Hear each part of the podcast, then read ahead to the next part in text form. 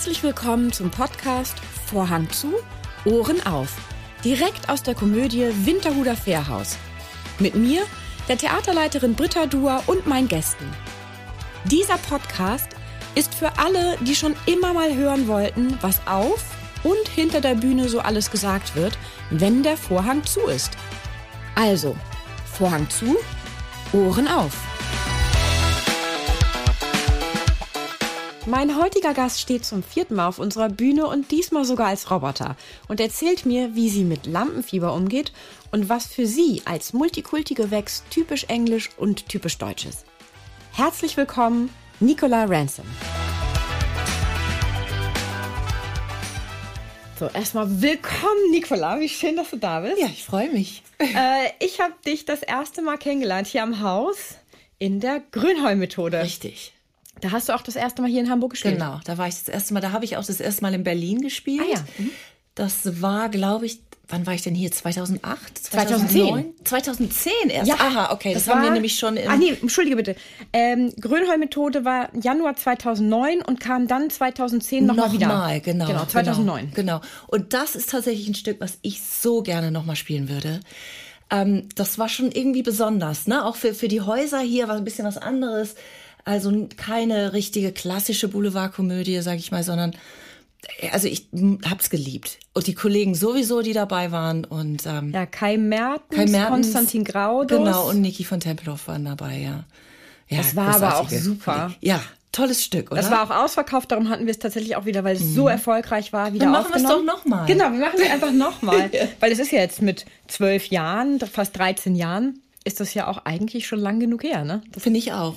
Und ich überlege gerade, ob es jetzt problematisch wird. Es geht ja um diese, ähm, ja, um diese kalte, harte Businesswelt, sage ich mal, dieses, diese Corporate World, von der ich überhaupt keine Ahnung habe. Meine Schwester arbeitet in so einem Riesenkonzern, aber für mich ist das total fremd, ja, wenn man so vom Theater kommt. Und jetzt überlege ich gerade, ob ich vielleicht zu alt wäre mittlerweile für diese Rolle, aber Nee. ich glaube nicht. Nein. Nee. Ich finde, die Rollen waren ähm, alterslos angelegt. Ja, das Weil es ja stimmt. darum geht, es ist ja ein Bewerbungsgespräch. Genau, Am genau. Ende, ne? So und äh, Aber es geht natürlich auch um diese Zeit, wo die Leute so richtig, die wollen, ne? Die sind irgendwie bissig und ja, die wollen einfach Karriere machen und ja, das. optisch passt du noch sowas von in die Schublade. Vielen Dank. Also das nehme ich dir sowas von ab. Okay, gut. Immer noch Also deine Rolle. Genau, ich, also so, bin ich total dabei. Danach warst du in Boeing Boeing Ja. hier. Das war dann äh, auch 2010. Das, war sozusagen vor dem Gastspiel im November von ähm, Grönholm Methode. Ah, okay. Du warst erst Boeing weißt Boeing besser dann, Bescheid als ich, Ja, ich ja? habe es auch recherchiert. Das weiß ich Sehr gut. nicht aus dem Kopf. Ähm, Habe ich jetzt bei Grönholm schon gesagt, das war mein Lieblingsstück, weil das stimmt nicht, weil Boeing Boeing ist tatsächlich mein, mein absolutes Lieblingsstück. Ich finde dieses Stück so perfekt gebaut, diese Situation, also dass man im Grunde drauf immer drauf wartet, dass diese drei Stewardessen mit dem der Hauptdarsteller eine ähm, oder die, die, ja, die größte Rolle äh, eine Affäre hat und man wartet nur darauf, dass diese drei Frauen sich begegnen die ganze Zeit. Und ich finde, das ist so gelungen, dieses Stück. Und ich habe es geliebt, das Also meine absolute Lieblingsszene war, als du auf dem Boden kriechend deine Kontaktlinse Genau, gesucht genau, genau, hast. genau. Also wo sozusagen alle drei Frauen hätten Genau. aufeinandertreffen können, aber Richtig. nicht getroffen haben. Genau, sich nicht gesehen haben. Zum Ja, da haben die Leute gebrüllt. Das stimmt, das war echt lustig. Das war auch Ja. so Ja, ja, das war toll. unglaublich witzig. Und dann äh, wieder ein total witziges Stück, ähm, der dressierte Mann. Ja. Aber andere Form von Komik. Ne? Also Genau. es war ja nicht so, ähm, während Boeing Boeing ja äh, viel auch sowas wie na, ich, ne, Slapstick oder ne, Situationskomik Das ist schon ein bisschen, was man so als Schenkelklopfer, Genau. das kann man schon so bezeichnen. Genau, ja. Grüner Methode war ja wirklich, da, da hat man ja vor allem auf den Text auch viel Mhm. hören müssen. Und der dressierte Mann war ja so ein bisschen Klischee-Komik, ne? So ein bisschen, dass da, dass ja. ja, ich weiß, was du meinst. da so ja, Männer, ja. Frauen, Genau. Ehen, so, äh, so da wurde ja ein bisschen mit den Klischees gespielt, Absolut, beziehungsweise absolut. Weil man gewisse Klischees im Kopf hatte, konnte man darüber lachen, was da auf der Bühne passierte, Genau. weil es meinetwegen dann nicht Genau. dem Klischee entsprach oder was. Auch wieder die Frau macht große Karriere und der Mann bleibt zu Hause so, ne? Was ja heutzutage ja auch durchaus möglich ist. Also, Ja. Ähm, ja, das hat auch viel, viel Spaß gemacht, muss ich sagen, ja. Und dann warst du mit dem Stück nicht wirklich hier. Ich glaube, du bist nur eingesprungen, beziehungsweise Bianca Carsten für dich. Die ist für mich eingesprungen. 39 für die 39 Stufen. Stufen, ja. Also auch ein Herzensprojekt von mir, wie du merkst, alle Stücke. Oh Gott.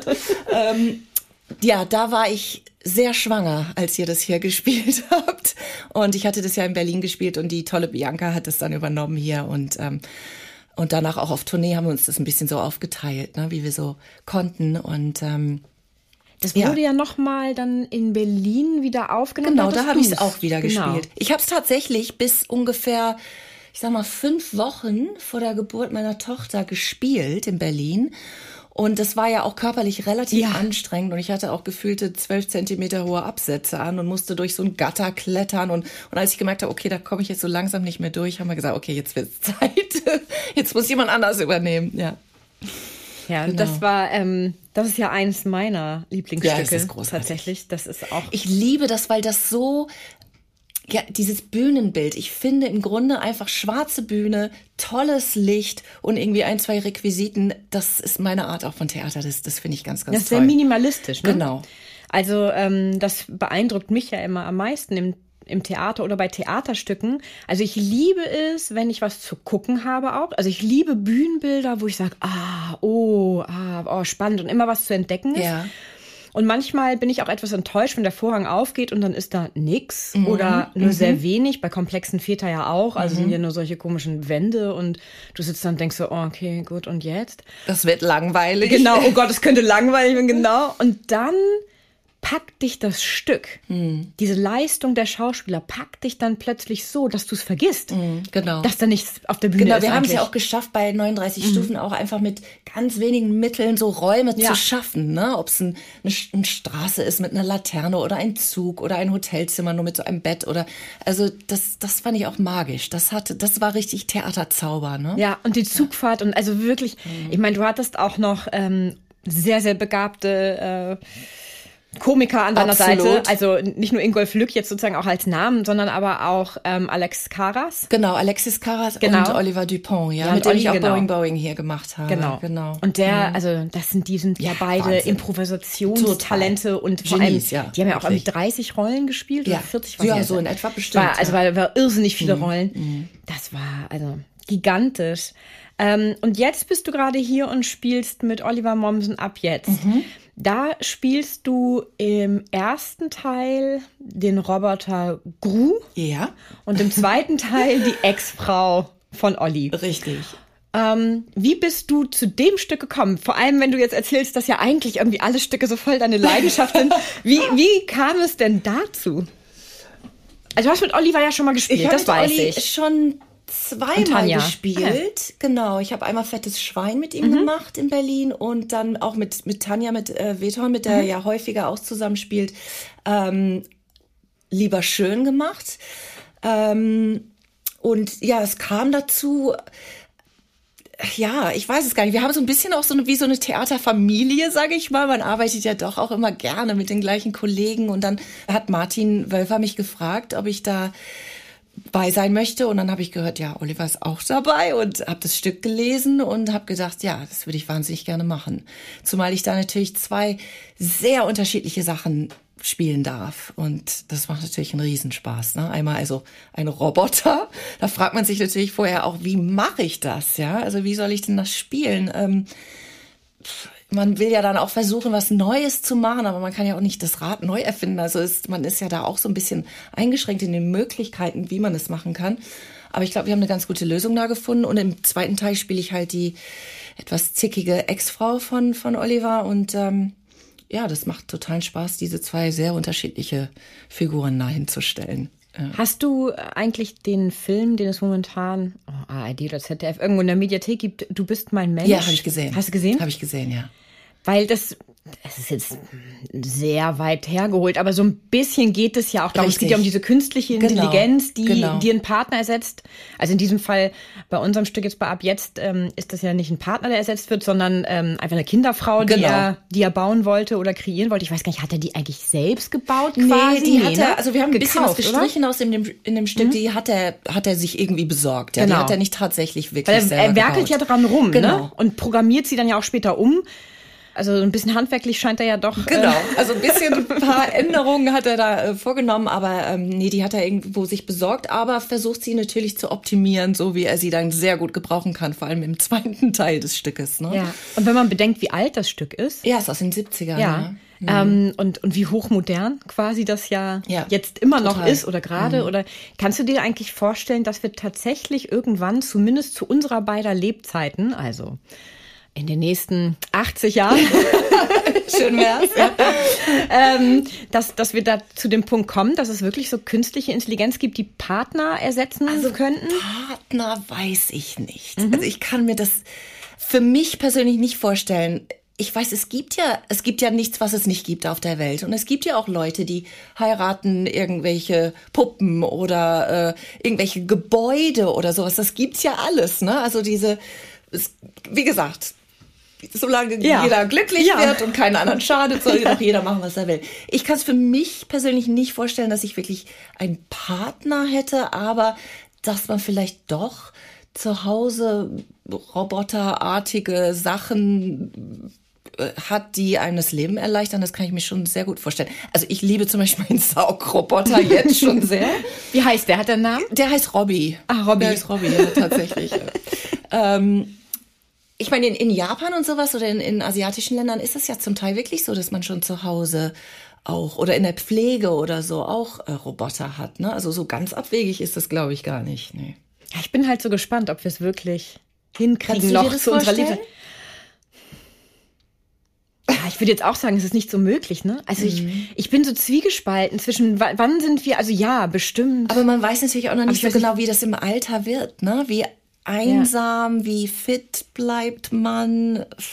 Vielleicht ist Also ich würde so ein Ding bestimmt holen, wenn es das geben würde, aber ich frage mich halt so ein bisschen, ähm, ja, also ja, also glaube ich, um wirklich jetzt einen eine Liebesbeziehung, einen Partner zu ersetzen, einen Seelenmenschen, das glaube ich wird. Nicht zu unserer Lebzeit nee, zumindest, ne? Glaub das glaube ich auch nicht. Aber als Unterstützung, so als genau. Haushaltshilfe oder so. Mhm. Wobei, ah, ich kann mir nicht vorstellen, dass man sich zu unseren Lebzeiten das noch schon leisten könnte. Also, dass es das vielleicht gibt, aber dass, sagen wir mal, äh, Leute, die jetzt nicht bereit sind, irgendwie, weiß nicht, 80.000 Euro für diese Haushaltshilfe zu zahlen, ja, ähm, das, das stimmt. Das, also kann ich mir vorstellen, weil die muss ja so feinmotorisch sein. Absolut. Wenn ich, wenn ich so daran denke, äh, wie ich die Spülmaschine ausräume, also da muss man ja schon so eine gewisse Feinmotorik ja, ja. Wenn ich dann so irgendwas stapel oder äh, irgendwas mhm. noch äh, in den eigentlich viel zu vollen Schrank mit reinquetsche, wenn, wenn das so ein... Nee, das kann man sich nicht vorstellen, dass das irgend so eine Maschine machen kann. Ne? ja, genau. So ein bisschen so bin ich ja hier. Genau. Im ersten Teil. Ach du dummes... Nee, wie heißt Ach, das? du verrückt. Ey, gestern ja. Abend hab, ist mir der, der, dieser eine Satz nicht eingefallen. ja, den sagst du, ne? Geredet. Ach, du besonders kopfloses altes Huhn, wie kommt das denn dahin? Ja, wie kommt Sag das denn dahin? Ja, genau. Na nu, wie kommt das denn dahin? Genau, das würde der Roboter wahrscheinlich bei mir andauernd auch sagen. Kai Mertens, mit dem du ja bei der Grünheim-Methode zusammen auf der Bühne standst, mhm. der hat immer, bevor er auf die Bühne ging, seinen Discman rausgeholt mhm. und hat ein gewisses Lied Stimmt. gehört. Ja, ja. Da hat er sich immer so ja. hochgeputscht mit und dann ist er auf die Bühne und hat ähm, äh, performt. Hast du auch ein gewisses Ritual? Nein, habe ich nicht.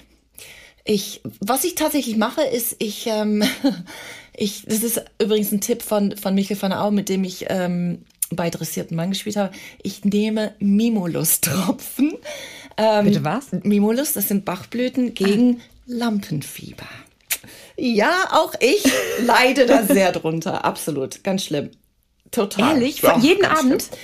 Ähm, nicht jeden es? Abend, mhm.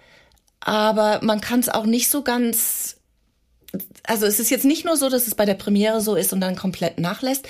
Bei diesem Stück habe ich es nicht sehr extrem, weil ich hier auch, ähm, also ich habe immer tolle Kollegen, mhm. auf die ich mich verlassen kann, aber dieses Ding ist so gebaut und greift so ineinander, dass das eigentlich trägt es einen so durch. Also man hat jetzt keine ähm, ewig langen Monologe, sage ich mal, oder sowas, ne, wo man jetzt irgendwie Angst hat, den Text plötzlich zu vergessen oder so. Also das ist wirklich äh, ja, wie so ein Uhrwerk funktionieren wir da. Und im ersten Teil als Roboter kann ich im Grunde machen, was ich will. Also mir kann da sowieso nichts passieren. Ne? Ja. Wenn ich plötzlich nicht mehr auftrete, dann müssen die anderen zusehen, wie ich da, wie die klarkommen.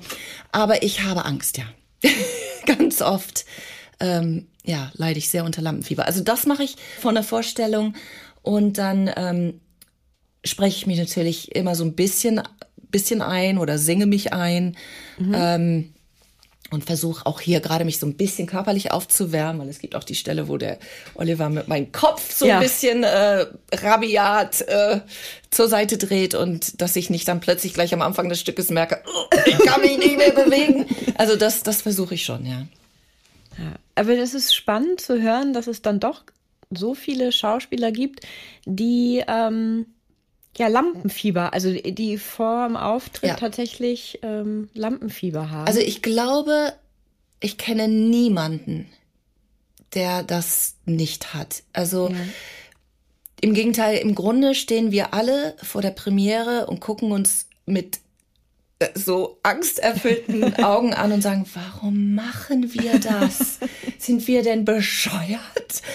Und ähm, ja, und dann macht man's und dann liebt man es, ja. Aber vielleicht könnte man das ja auch noch ein bisschen äh, differenzierter formulieren, weil ähm, vielleicht es noch einen Unterschied gibt zwischen einem jetzt meinetwegen einem Zuhörer, der jetzt Podcast hört und was der unter Lampenfieber empfindet, wenn der jetzt meinetwegen plötzlich vor 300 Leuten eine Rede halten muss, mhm. weil er das nie macht und ähm, ähm, vielleicht ein Schauspieler, der das als Beruf hat. Vielleicht würdest du Lampen, vielleicht würden die äh, Definitionen von Lampenfieber ein bisschen unterschiedlich sein. Ich komme darauf, weil ähm, mir hatte einmal äh, Gerd Spiekermann am Anfang, als ich hier die Stelle übernommen hatte mhm. und dann hatte ich Neujahrspunsch, die Rede, das ist ja auch immer vor 550 Leuten. Und boah, da ging mir auch ja. echt so die Düse. Ich musste ja nicht viel Aber und nicht das ist ja noch schlimmer, weil du stehst ja als Britta da vorne ja, gut. und musst das machen. Ja. Das ist ja für mich, also zum Beispiel in der Schule ein Referat zu halten, da war ich krank, das konnte ich nicht. Und wenigstens können, haben wir, spielen wir ja hier Rollen. Das ist noch mal was anderes. Aber als Nikola irgendwo ja. zu stehen und zu sprechen, ist ein absoluter Albtraum. Aber der ja. hat ja einen guten Tipp gegeben. Na, der hatte mir nur, der hatte mir nur gesagt, ähm, als ich ihn fragte, sag mal, Gerd, hast du noch Lampenfieber? Der macht mhm. das ja auch seit Jahrzehnten. Und er meinte, ja, also er wird es nicht als Lampenfieber bezeichnen, sondern er ist positiv angespannt. Er ist an, er ist bereit, er ist, ähm, er meinte, wenn er das nicht hätte, dann wäre er falsch in diesem Job, ja. weil dann würde er es nur abspulen und dann wäre die Energie nicht da, die, die er transportieren mhm. müsste, quasi. Mhm. Also es ist eher, er würde das eher als ein positives, aufgeregt sein, dieses, ähm, auch wenn man sich auf etwas sehr freut, also so ein, ja. so ein äh, halt, ja, also im Englischen nennt man das ja so Butterflies. Ja, genau, haben, ne? genau. Und so so ist so das Schmetterlinge im Bauch, so genau, also richtig, sein, so, genau, genau, ist ein so, ähnliches, ja. ähnliches Gefühl. Ähm, und ja, natürlich, wenn das nicht mehr wäre, dann kann man auch aufhören mit dem Job, finde ich irgendwie. Aber ähm, aber es macht dich jetzt nicht krank in der Form. mich nicht, ne? nicht. Und ich wenn eine Vorstellung läuft, nach 10, 15 Minuten ist das erledigt. Mhm. Aber vorher ist nicht schön. Nee. ähm, lenkst du dich dann eigentlich auch ab, indem du ähm, mit anderen auch sprichst vor der Vorstellung oder ja. gehst du immer mehr in nee. dich? Aber es gibt ja auch unterschiedliche das Typen. Ne? Es gibt Leute, die kann, können wir nicht ansprechen vor der absolut, Vorstellung. Absolut, absolut. Und muss man völlig ja. respektieren. Ja. Ne? Jeder hat seinen genau. Weg, wie er das macht. Aber bei mir ist es tatsächlich so, dass ich dann lieber äh, Leute um mich habe und nochmal Quatsch mache und bei uns hier sowieso alle gerade im Ensemble, wir sind es jetzt keiner, der sich zurückzieht. Also das ist schon sehr schön, macht schon sehr viel Spaß. ähm, du hast auch eine Menge schon gedreht. Ich habe mir das mal angeschaut. Also du warst ja sozusagen bei allen namhaften äh, Serien auch schon dabei. Und du hattest auch oder bist auch vor allem dem Publikum bekannt durch äh, eine Hauptrolle oder die Hauptrolle der Kati Wellinghoff genau, hieß sie, ne? Genau. Ähm, das ist so die erste Telenovela gewesen, Bianca Wege zum genau. Glück. Mit Wo die Tanja Wethorn, die mhm. Bianca, also die, mhm. die die Hauptrolle gespielt hat und ich habe sozusagen die Antagonistin gespielt, die die Böse. Wie lange hast du das gemacht? Das ging ein Jahr lang, ja. Und ähm, wie ist es dazu gekommen? Also hast du ein ganz normal Casting? Ja, genau. Ich habe ein Casting gemacht, um gleich mit Tanja auch, äh, die schon besetzt war und äh, dann haben wir uns zum ersten Mal gesehen und hat Tanja gleich gesagt, oh, du musst es machen, du musst es machen. Wir haben gleich gemerkt, dass wir uns auch sehr gerne mochten und dann gab es nochmal so eine Konstellationscasting noch mit unseren Männern sozusagen dazu, wer passt irgendwie gut. Ja, und dann hat es geklappt und dann habe ich das ein Jahr lang gemacht. Ein Konstellationscasting nennt man das. Genau, so nennt man das ja. Welcher Mann oder welche Frau passt zu welchem Mann oder zu welcher Frau, genau. Ob die Chemie stimmt quasi. Genau. Mhm. Also dann muss ich ja ab und zu feststellen, in einigen Serien oder Filmen haben sie das offensichtlich nicht gemacht. Ja, weil ich muss aber auch feststellen, es gibt sehr viele Kollegen, die sich überhaupt nicht mögen, ne? Und dann müssen die aber ein Liebespaar spielen und manchmal ist das etwas schwierig. Merkt man das dann doch, ne? Also äh, ich wundere es ja, also wir haben das ja auch schon mal gehabt, dass ähm, hier Leute ein Liebespaar spielen mussten und sich nicht mochten mhm. und unten kein Wort miteinander sprachen, mhm. beziehungsweise wenn Worte nicht ganz so nette. Und ähm, äh, auf der Bühne, das, also äh, trotzdem war die Chemie da, ne? Ja, also es war ja. so spannend mit anzusehen. Ja, aber vielleicht war es das ja, auch gerade, ne? Dass man. Was neckt und ja, genau. Streiten, stritten sich und mhm. neckten sich und ähm, wie war denn dann dein Serien aus? Also wann erfährt man als Schauspieler davon, dass man aussteigt? Oder bist du ausgestiegen? Nee, das war tatsächlich Fall? bei, ähm, bei dieser Geschichte mhm. klar, dass es ein Jahr gehen würde. Das war also mit die, genau, die erste Telenovela und das Besondere daran ist ja, ist im Grunde, dass es nicht eine äh, durchgehende oder fortlaufende Serie ist, sondern es gibt einen Anfang und es gibt auf jeden Fall ein Ende, wie ein Roman, ja, wie ein, mhm. wie ein Buch, genau. Und ähm, das war so klar, wir machen das ein Jahr und dann war es aber so erfolgreich, dass es doch noch mal um ein paar Monate verlängert wurde.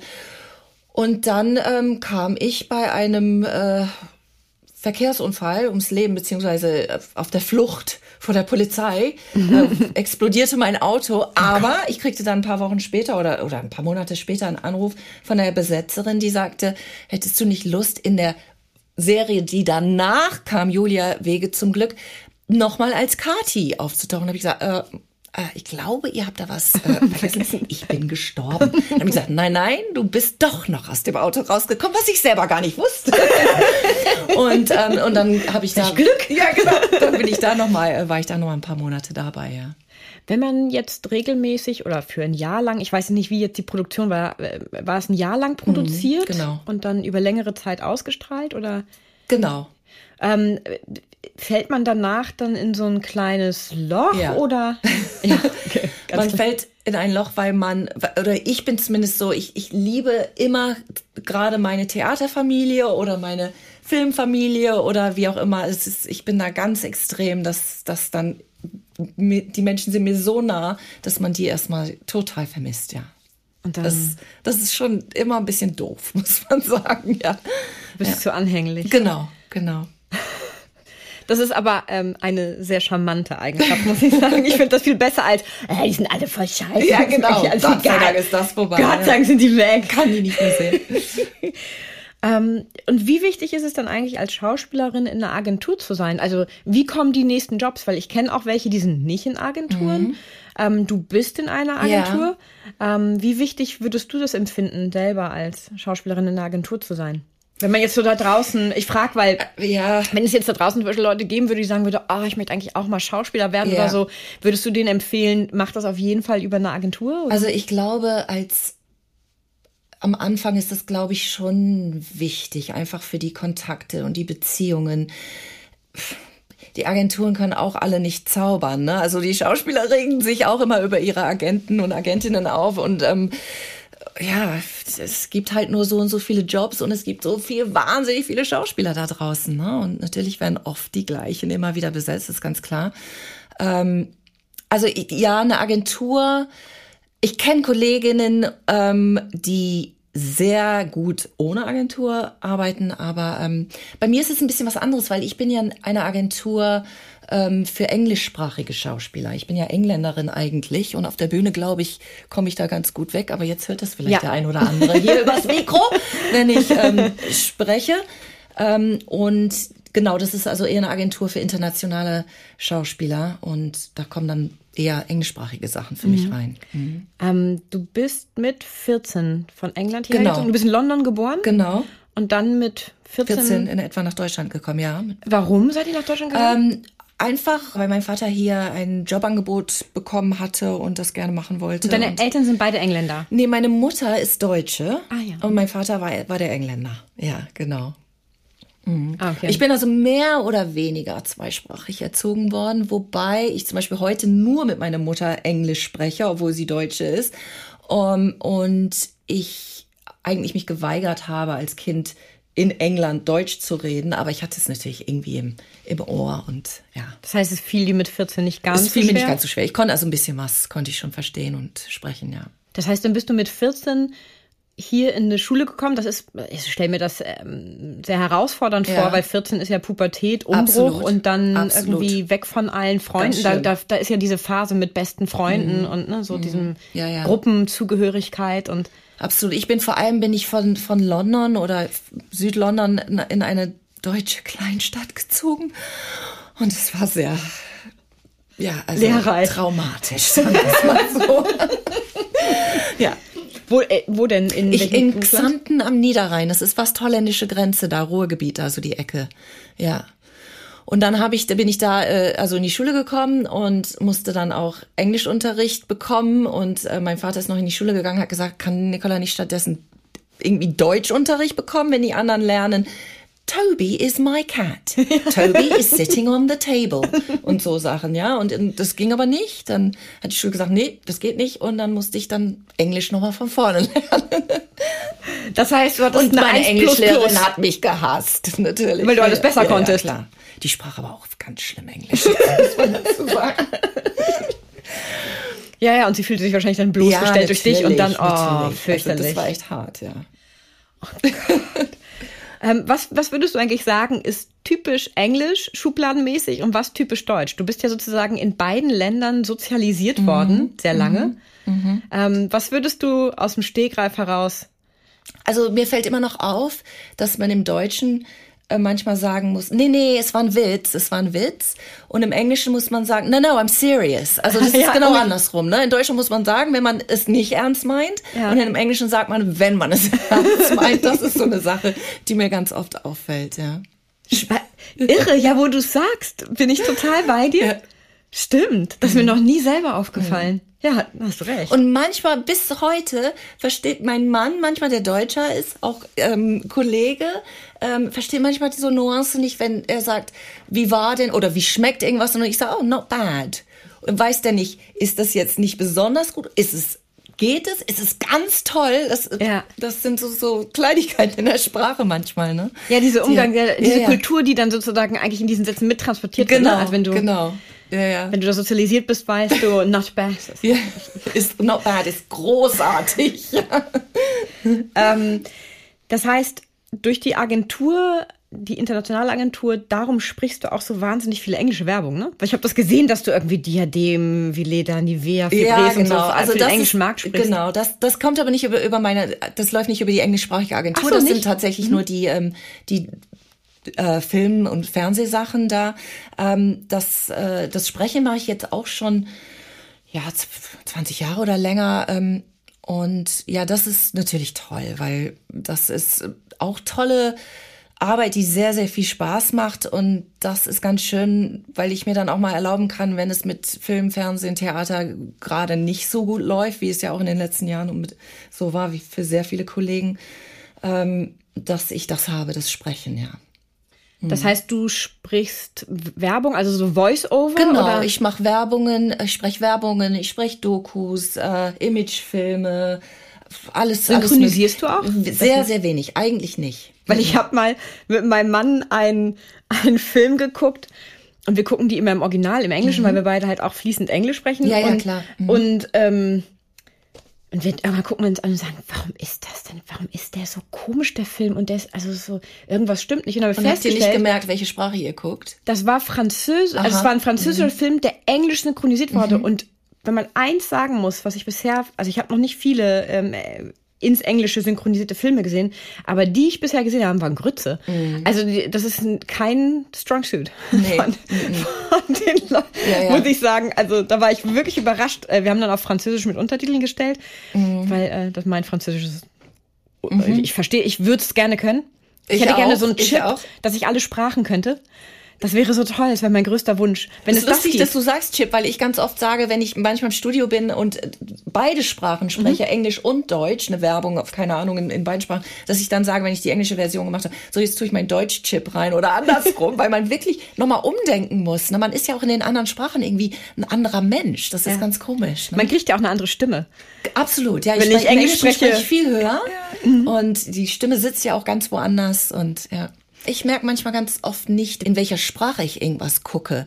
Und dann merke ich plötzlich, ach, das war ja jetzt Deutsch oder, oder umgekehrt, ne? Also diese Sprachen sind mir einfach so, so nah, dass, dass man das gar nicht merkt. Lustig ist ja, dass ich mit Zoe jetzt hier hinter der Bühne auch immer schön Englisch sprechen kann, weil sie ja Irin ist, ne? Und äh, zwar in Deutschland, ja, ist in Deutschland geboren, geboren, aber ist natürlich auch komplett fließend, akzentfrei in beiden Sprachen. Ne? Also ihr Deutsch ist ja auch noch besser als meins. ähm, erziehst du deine Tochter oder eure Tochter äh, bilingual? Ja, ja, ja. Die macht das, das haben wir von Anfang an auch gemacht, immer. Ähm, ich ähm, Englisch und Moritz äh, ähm, Deutsch und sie geht auch auf einer internationalen Schule, wo sie beide Sprachen hat und die spricht auch wirklich ganz, ganz toll beide Sprachen. Im Gegenteil, lustigerweise ist ihr Englisch im Moment, obwohl wir ja in Berlin leben, fast noch stärker als ihr Deutsch, weil die Schule einfach und ihre Freunde, die, die reden eigentlich nur Englisch miteinander, ja. Mhm. Wo hast du deinen Mann eigentlich kennengelernt? Äh, den habe ich kennengelernt, Moritz Lindberg. Ähm, den habe ich kennengelernt bei einem Workshop in Los Angeles ein ähm, Schauspielworkshop. Aber beide lebt in Deutschland. Wir lebten beide, also wir lebten beide in Deutschland. Wir hatten einen Schauspielcoach aus ähm, LA, mit dem wir beide schon unabhängig voneinander häufiger gearbeitet hatten und den wir sehr liebten, der dann übrigens auch der Trauzeuge ähm, wurde bei unserer Hochzeit in Las Vegas, weil wir haben eine sehr romantische Hochzeit in Italien gefeiert ähm, mit Familie und Freunden. Und dann sind Moritz und ich aber nochmal nach Las Vegas gefahren und haben die trashige Elvis Graceland äh, Hochzeit in der Graceland Chapel äh, Hochzeit da gefeiert und äh, mit dem schlechtesten Elvis-Imitator der Welt, aber egal. ähm, und da war unser Schauspielcoach, unser Trauzeuge. Und er hatte Moritz und auch mir unabhängig voneinander gesagt, kommt doch mal nach ähm, nach Los Angeles und macht da noch mal ein paar Wochen oder das, das wollten wir gerne. Und dann hat der äh, Moritz gesagt, ah, ich kenne da eine Kollegin oder zwei Kolleginnen, die würden gerne auch mitkommen, die würden ganz gut äh, zu dir passen. Und dann hat Moritz einem äh, befreundeten Kollegen, der auch dabei sein sollte, der uns beide schon kannte, gefragt, wie sind denn die zwei? Und dann hat, Mo hat der Freund zu Moritz gesagt, ja, die eine ist ein bisschen schräg, die andere könnte was für dich sein. Und ich war die Schräge. Und dann sind wir da hingeflogen und haben uns da kennengelernt. Und ich weiß noch, um, um Kosten zu sparen, haben Moritz und ich ein, uns einen ähm, Mietwagen geteilt und kamen zwar mit anderen Flügen an in LA und haben uns da am Flughafen getroffen und sind, sind zum Avis-Schalter äh, gegangen und kannten uns eigentlich noch gar nicht. Und der Mann von der Avis vom Avis-Schalter sagte, oh, Mr. und Mrs. Lindbergh. Und ich sagte nur, not yet. und dann ein paar Wochen später, ja, war es dann halt so. Das war gar nicht geplant, aber so kam es. Und wir haben sogar unseren allerersten Kuss auf Video, weil das war eine Szene, die wir miteinander gespielt haben in diesem Workshop. Und ähm, ja, also den können wir uns immer wieder angucken, wie es mal war früher. Ja. Euer erster liebevoll erzwungener Kuss. Genau, genau, genau. Vor wie vielen Leuten im Workshop? Nee, das waren nicht so viele. Wir waren vielleicht da so vier, fünf Leute oder so. Wir waren es nicht, aber. Äh, und wie stelle ich mir so einen Workshop vor? Also, was, was macht man denn da? Warum fährt man nach LA extra? Aber was ja. ich meine so, also was also macht man da vor Ort? liebe ich diese Stadt und jede, also viele Leute sind ja sehr ja, ambivalent, was LA betrifft. Viele finden es ja grauenhaft da. Ne? Ich liebe diese Stadt. Also ich finde es ganz, ganz toll. Und jede Chance, dahin zu fahren, nutze ich. Oder bevor ich ein Kind hatte, habe ich genutzt, um dahin zu fahren und äh, ja, ein bisschen zu, zu lernen. Ne? Und dann sieht es so aus, dass man... Ähm, ja, ich meine, wir, wir sind ja keine blutigen Anfänger. Das ist dann, also man muss jetzt keine Grundlagen als solches machen, aber man, man nimmt, man bekommt Szenen und ja, er arbeitet diese, diese Szenen mit Partner oder mit Sowas wie, Leuten. guck mal, trauriger oder da könntest du jetzt mehr, also. Äh, nee, so, sowas. Denk mal jetzt an was Trauriges oder, ich weiß nicht, ja, ich, nee. ich war bei sowas ja noch ja, nie. Ja, ja, genau. Ja, so. Das ist das Klischee, was man sich vorstellt. Ja, ja, im Grunde ist es ja auch ein bisschen jetzt schüttel so. dich mal ein bisschen, Der Job ist ja so, wir tun so als ob im Grunde, ja. ne? Also ja, im Grunde hast du recht. ja. Ja, aber sind das so, aber was für Tipps? Also es ist ja auch ein Handwerk. Das Schauspiel ist ja auch, also zumindest in gewissen Bereichen, was jetzt auch die Sprache angeht oder so, auch vor allem auf der Bühne ist es ja ein Handwerk tatsächlich, Absolut. was man erlernen kann. Ja, ja.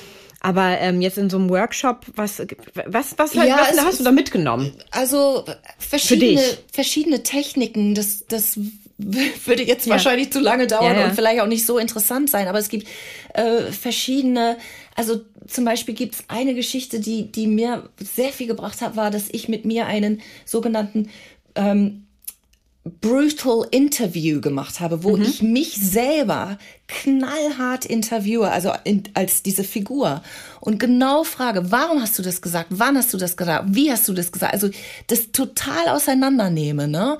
Und das macht man natürlich nicht nicht bei jedem Job, den man hat oder bei manchmal weiß man auch sofort, wie man eine Szene spielt, ja? Also es gibt ja Kollegen, die sich sehr sich sehr vorbereiten ähm, und es immer machen und sich einschließen und was weiß ich, so, so bin ich gar nicht. Ich finde ganz oft sehr viel ist einfach im, im, im Skript, ne? im Text ist schon sehr viel drin. Ähm, aber ja, es gibt einfach wahnsinnig viele verschiedene Techniken mhm. und, und Tipps und Tricks und Kniffe, die man mal so ausprobieren kann, ja. Aber ganz ehrlich, ganz oft weiß ich selber nicht, wie das funktioniert und was ich da mache und wer was macht. Manchmal macht man einfach und merkt, okay, das stimmt gar nicht oder also man kann das gar nicht so genau, also ich mhm. kann das nicht genau so in Worte fassen, was das genau ist, was wir da machen. das ist auch bis heute ja faszinierend und liebt es, das zu tun, aber ja, dafür gibt es ja auch teilweise den, Regisseur, der einen ja vorsichtig leitet genau. und wenn von außen hat, drauf ja. guckt. Genau, genau wenn man, wenn man einen mhm. Fähigen hat. Genau. Der dann einem Den wir sagt, hier natürlich hatten bei ja, ab jetzt. Genau. ähm, wann hast du dich eigentlich dazu entschlossen, Schauspielerin zu werden? Gab es da so einen Punkt, wo du sagtest, oder ist das passiert, aus Versehen? Nee, tatsächlich wollte ich das eigentlich schon immer. Ähm, also ja, eigentlich schon als Kind. Ich habe viel getanzt, ich habe viel gesungen. Bei uns war immer zu Hause auch Musik und Theater und Filme und so. Das war immer sehr präsent durch meinen Vater, auch der zwar damit nichts zu tun hatte, aber irgendwie auch so eine Leidenschaft fürs Kino und sowas hatte. Ähm, und eigentlich wollte ich das schon immer. Ja. Und dann bist du nach der Schule Wohin? Nee, nach der Schule habe ich, nach der Schule habe ich kurz mal Sinologie studiert, Chinesisch. Mhm. Also ich bin in die FU in Berlin reingegangen und wollte eigentlich von zu Hause weg und hatte zwar schon vor dem Abi äh, in Bochum vorgesprochen und die haben zu mir gesagt, du bist zu jung, komm nächstes Jahr wieder und äh, wir sind froh um jeden, der nicht wiederkommt. Also bitte komme wieder. Und ich habe es aber nicht getan und wollte einfach nur weg, wollte nach Berlin aus dieser kleinen äh, kleinen Stadt da raus und wollte in die Hauptstadt und bin dann in die ähm, ins Büro da in der, in der FU gegangen, habe gesagt, so schlecht ist mein Abitur, was kann ich damit studieren? Und dann haben die mir eine Liste gegeben, dann habe ich tatsächlich die Augen zugemacht und bin einmal so, Sinologie, was ist Sinologie? Und dann habe ich gesagt, Chinesisch, habe ich gesagt, mache ich. Und dann habe ich kurz mal Chinesisch studiert. Ähm, Wie lange? Wie viel Semester? Zwei? Ein?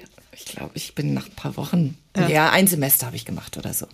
Und habe gemerkt, okay, das ist nicht so meins. Und dann hatte meine Schwester mich lustigerweise für eine ähm, Schauspielschule angemeldet, für eine private Schauspielschule. Und da habe ich gedacht, ja komm, dann gehst du dahin. Dann habe ich da vorgesprochen und dann haben die mich genommen. Und von da kriegte ich dann gleich ein Engagement äh, ans Theater in Mecklenburg-Vorpommern, am Landestheater Parchim. Und da war ich dann ein paar Jahre. Und das sehe ich eigentlich als meine Ausbildung, diese Zeit da am Theater, an so einem kleinen Haus, wo man natürlich alles rauf und runter gespielt hat. Ne? Morgens dreifach Märchenvorstellungen, dann hast du mittags irgendein anderes Stück probiert und abends hast du, keine Ahnung, Klassiker gespielt da, ja.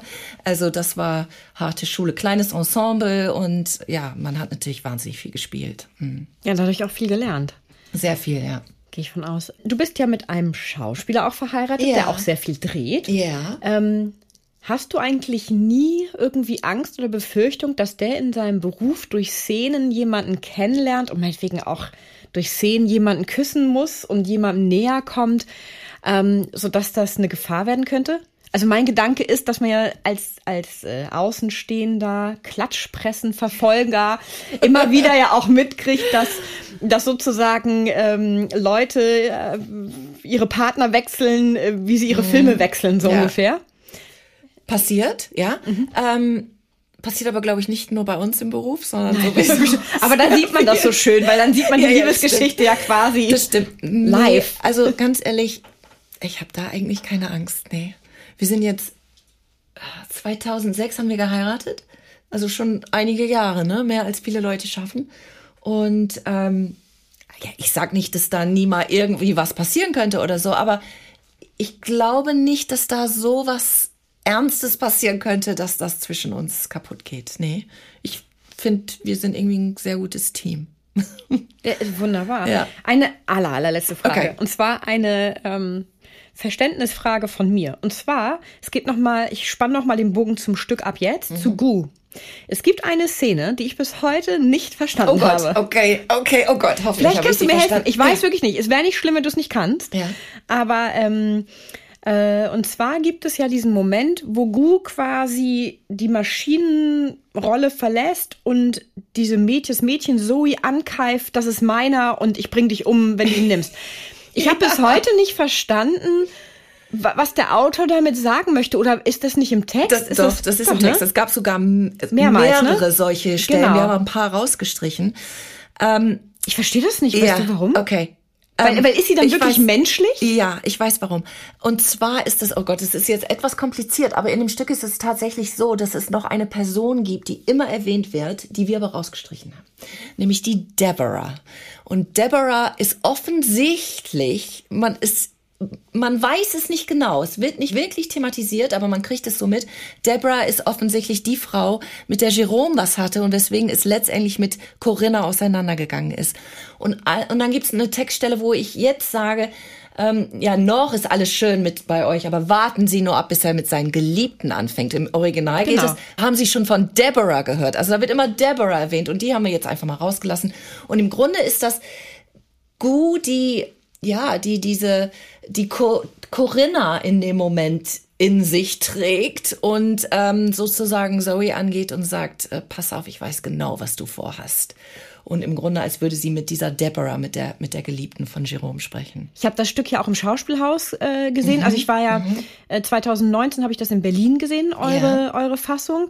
Und zwei Wochen später oder so war ich im Schauspielhaus ja. hier in Hamburg und habe deren ah, Fassung gesehen. Ja, okay. Ja, ja wobei da, also da kann ich eine Mini-Anekdote von erzählen. Und zwar, ähm, ich war da mit einer Dramaturgin, wir hatten uns das alles angeguckt und danach waren wir in der Kantine unten noch was äh, trinken und dann kam ein Zuschauer, eine Zuschauerin zu mir und meinte, es tut mir leid, sie müsste mich mal kurz ansprechen.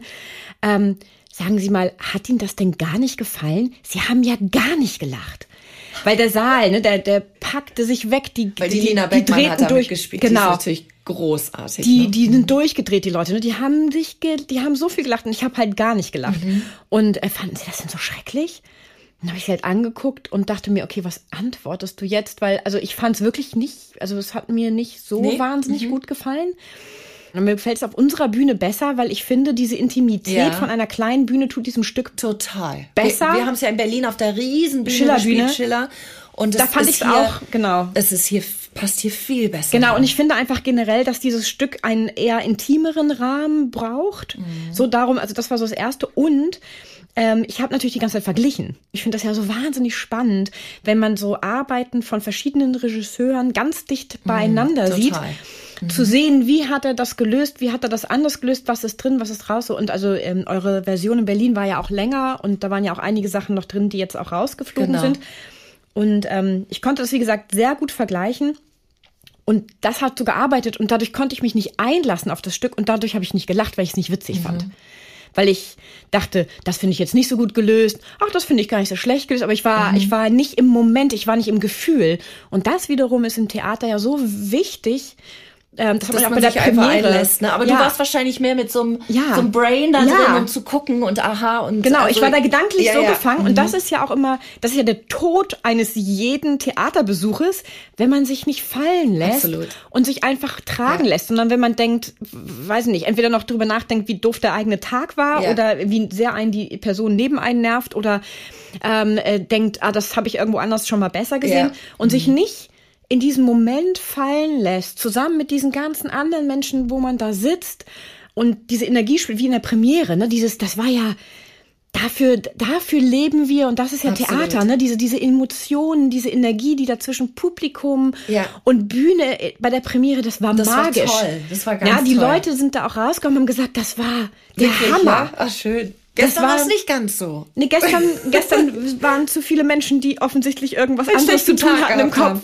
Und davon lebt das ja auch so, dieses Theater. Ja. Ne? Dieses, dass die, dass die, ähm, das Publikum und die Schauspieler sich äh, hochpushen, das merkt man. Es gibt ja so Vorstellungen, dann pushen sich alle Wahnsinn. hoch. Also man kriegt richtig ja. Energie von unten. Ja. Das merkt man sofort. Und ja ich bin leider dann, lasse ich mich da auch echt von beeinflussen. Und wenn's, wenn ich merke, oh, die finden es nicht so dolle, dann, ach, dann, ja, dann ärgere halt ich mich genau. total. Dann kann es halt auch so eine Abwärtsspirale geben, mhm. so dass alle sich immer genau. weiter runterarbeiten, nur, ja, gegenseitig. Und dann ist oder es wirklich eine Katastrophe. Genau. Oder äh, ja. Und dann ist es manchmal so schade, weil das Produkt trotzdem total toll ist. Mhm. Ja. Und das ist mhm. aber und das ist das Tolle am Theater. Das ist live. Mhm. Es ist dieses, wir teilen alle diesen Moment, wir teilen alle genau diese Emotionen. Und deswegen ärgert man sich auch total, wenn man jetzt Leute drin hat, wo man besonders den einen besonders schönen Abend machen will, mhm. ja, Freunde, Familie, ja. keine Ahnung, Kollegen und dann ist das so eine so eine Vorstellung wie gestern und dann kann man nichts machen nee, irgendwie, das geht nicht. Ne? Und dann sagt man, oh, das war aber eine blöde Vorstellung heute, die du gesehen hast. Das ist eigentlich sonst ist es viel besser. und das können sich viele Leute, die nicht in diesem Job arbeiten, gar nicht vorstellen. Die denken, wieso ist doch jeden Abend gleich? Ja, du hast jeden Abend das gleiche Kostüm an, die gleiche sagst Du sagst gleichen, fast immer das gleiche. Ja, genau. Gehst von rechts nach links immer an der gleichen Stelle und aber es stimmt nicht, es ist jeden Abend anders. Ja, und darum empfehle ich auch grundsätzlich Leuten, ähm, sich Stücke am besten bei der Premiere anzugucken mhm. und gen Ende. Mhm weil ein Stück entwickelt sich auch noch. Absolut. So, dass das, das, weil, weil, weil die Schauspieler ja auch ausprobieren, was funktioniert, was funktioniert nicht, aber genau. an, an welchen Tagen funktioniert. Also die spielen ja auch mit dem Publikum, ohne aktiv mit ihnen zu spielen. Und ähm, darum lohnt es sich eigentlich auch immer, sich ein Stück nochmal anzugucken, mhm. ja. weil manchmal man ja auch selber in einer anderen Stimmung ist. Absolut. Das merke genau. ich ja. Ja, ja, ich liebe das. Ich freue mich hier auch auf, ich sag mal, so die 20. Vorstellung und so, wenn es wirklich, wir genau wissen, was wir Uhrwerk, tun. Ne? Und, und ja, das fließt. Es, genau, es ist wie ein Tanz dann ja. fast. Ne? Das ist echt, macht Spaß, ja. Mit diesen Emotionen und diesem ah, Tanzgefühl ja. gebe ich dich jetzt, übergebe ich dich zur Arbeit, weil okay, du ja gleich genau. demnächst schon auf der Bühne hier heute Richtig. Abend stehst. Freue mich. Ich danke dir herzlich für dieses Vielen Gespräch. Dank. Für dieses Hat Spaß gemacht. Und äh, wir sehen uns eh ja später noch. Sowieso. Danke dir. Einen kurzen Einblick in unsere jeweilige Podcast-Folge erhalten Sie auch über unseren Facebook- und Instagram-Account. Schauen Sie doch mal vorbei, denn wer die Komödie kennt, wird Abonnent. Bis zur nächsten Folge wünsche ich Ihnen viele Anlässe zum herzhaften Lachen, Zeit zur Entspannung und jede Menge Spaß im Alltag. Bis dahin, Ihre Britta Dua.